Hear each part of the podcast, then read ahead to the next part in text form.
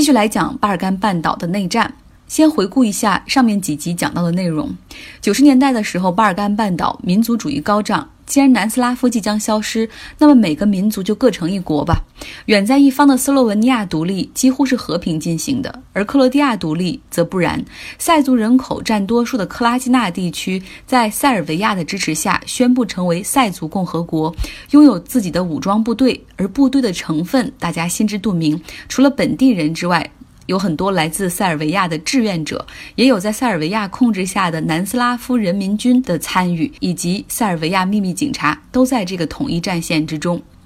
一九九二年的时候，克罗地亚和塞族军暂时停火，因为他们把目光聚集在夹在两个地区中间的波黑。九十年代初的波黑有四百四十万人口，其中穆斯林。也就是阿族占百分之四十三点七，塞族占百分之三十一点三，克族占百分之十七点三。此时波黑的克族希望能够加入克罗地亚，而塞族希望能够加入塞尔维亚。那么既然要按种族划分的话，阿族认为可以，那我们也应该有自己独立的国家吧。所以，一九九二年二月二十九号到三月一号的期间，波黑举行了公投，要决定是独立还是要继续在南斯拉夫里面。克族和阿族几乎都投了独立票，波黑宣布独立。而这个时候，波黑境内的塞族认为自己是被代表了，于是选择拿起枪来行使他们的权利。萨拉热窝就这样响起了枪声。尽管当时欧共体很快就宣布承认波黑的独立国家地位，但是战争却彻底爆发了。波黑境内的塞族人举行了他们的公投，他们说：“那我不认为我们可以被。”你们阿族代表，我们要成立自己的波黑塞族共和国，也可以简称为塞黑。塞尔维亚马上派出人民军，他们的理由是身处波黑的塞族人，他们的生命正受到威胁。实际上，确实有针对塞族人的极端袭击案例发生，但是这是少数。人民军的派出更多的是为波黑的塞族共和国保驾护航。波黑塞族共和国，也就是塞黑政府，他们从萨拉热窝搬出来。搬到了附近的城市帕莱，然后塞族军就开始了对萨拉热窝长达四年的围城战。塞族军围住了整个城市，切断了食物、水、原油的供应，遣散了医院里的医生，赶走了所有的病人，电力、通信、市政、治安，一切都瘫痪了。这座城市陷入了与世隔绝的状态，而且塞族军还占领了萨拉热窝机场。终于在联合国的斡旋之下，他们同意把机场开放出来，给人道主义援助，允许物资援助的飞机降落，但是条件是部分的物资也要扣留给塞族军。不久之前，有一款波兰公司制作的网络游戏《这是我的战争》，就是以这场围城战为背景。当时有五万阿族人被二十五万塞族兵围在这个城市里，白天如果出门的话，很可能会招致狙击手的攻击。那晚上会有很多人出来寻找物资，因为城市的治安彻底瘫痪了，所以除了小心枪炮之外，更要提防盗匪。很多人为了自保，选择了拿起枪和邻居们共同生活，白天。夜里都有人要拿着枪在窗口和门前巡逻，同时他们还要懂得如何急救、自救、注射等等医疗常识，因为这个时候城市的医院已经空无一人。有的时候幸运的时候，大家会能够捡到人道主义组织空投下来的物资，而更多的时候，他们需要拾木头、生火做饭，然后在房顶上用桶来接雨水，不得已的时候也只能喝河水，但很可能得上痢疾。塞族人指责阿族和克族枪杀平民，而阿族人说塞族人惨无人道的烧杀抢掠。当时国际社会也不知道该如何介入，因为这是一场种族内战。如果美国派军的话，很可能也担心自己很可能会陷入越战时的泥潭。这个时候，法国总统密特朗有一天决定要坐飞机来到萨拉热窝看一下。当时被困的居民以为看到了希望，认为西方大国终于要出手制止这场内战了。而他最终却只是说：“我希望不要出现人道主义危机，要保障物资援助的及时和充足。”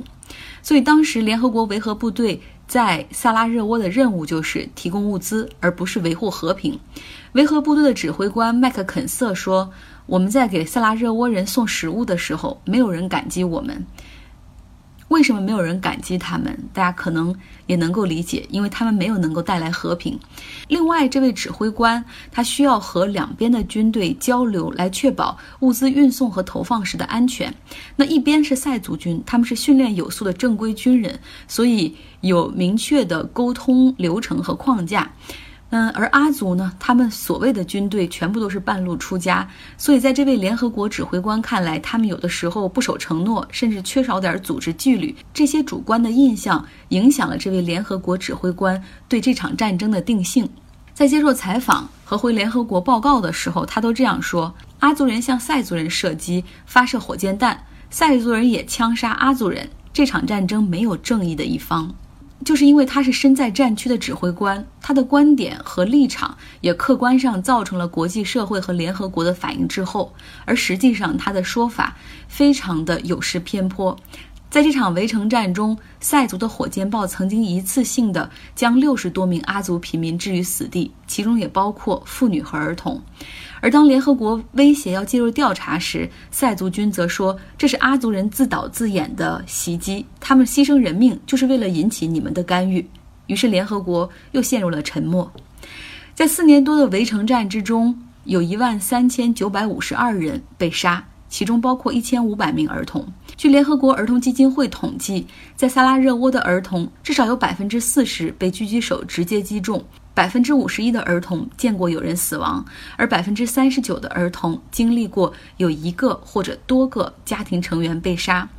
百分之七十三的儿童家庭遭遇过袭击和炮击，而百分之八十九的儿童都生活在地下避难所。萨拉热窝的围城战引起了国际社会的关注，但与此同时，在波黑其他地区进行的种族清洗却鲜为人知。波黑北部的一座小城卡扎拉克，这里有2.5万人口，几乎全部是阿族穆斯林。当塞族军抵达之后，他们把所有的民众聚集到体育场里，要求市长、警察、公务员、医生、教师、法官、商人，甚至运动员，请自动出列。而这些人是第一批被杀掉的人。这种做法叫做先去精英化，杀掉有组织和领导力的人，而后再对其他人下手。在接下来的七十二个小时里，至少有两千五百名阿族人丧生，而剩下的人被送去了集中营。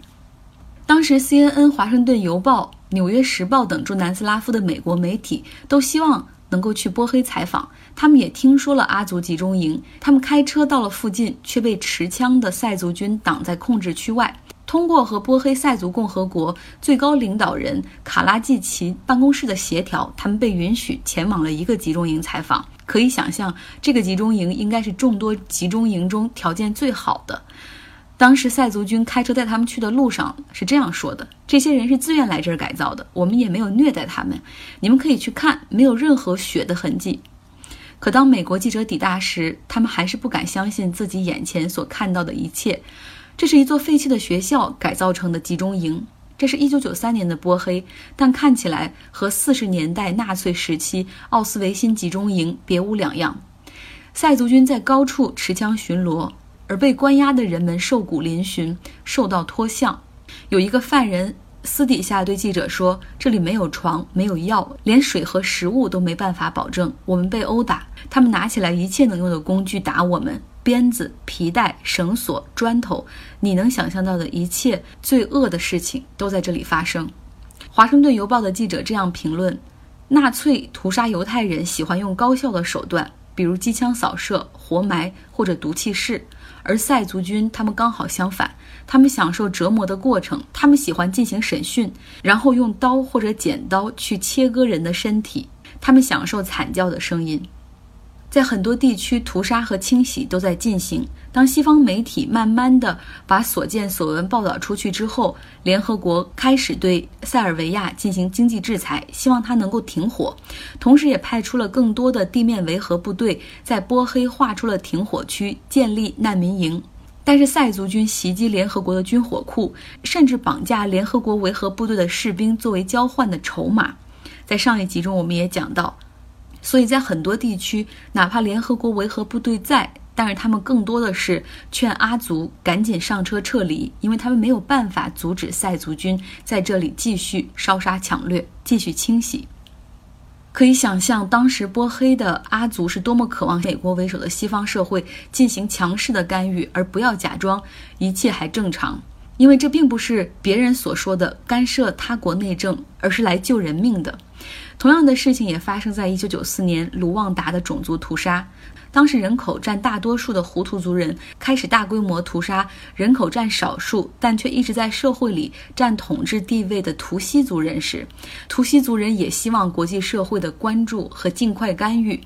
但是出于安全的考虑，大部分的外国记者当时都被撤离到邻国，唯有两位 BBC 的记者留下，并且用镜头记录下来这里所发生的残忍的一切，把事情报道出去。后来才有国际社会的介入，才有了停火。而就在消息真空的三个月里，卢旺达有超过一百万图西族人被屠杀。